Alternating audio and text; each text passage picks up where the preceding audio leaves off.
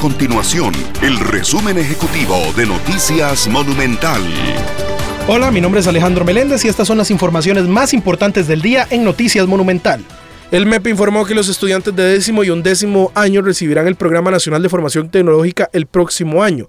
1.350 docentes de informática educativa imparten este programa y evaluarán este como una materia más del currículo. Este año se comenzó la implementación desde preescolar hasta noveno grado en 1.857 centros educativos.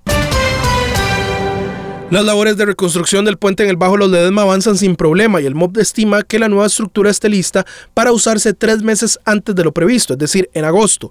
Además, la solución temporal en con dos puentes tipo Bailey podría estar lista uno o dos días antes del 15 de marzo, fecha meta para la habilitación del paso de vehículos por la zona. Estas y otras informaciones usted las puede encontrar en nuestro sitio web www.monumental.co.cr. Nuestro compromiso es mantener a Costa Rica informada. Esto fue el resumen ejecutivo de Noticias Monumental.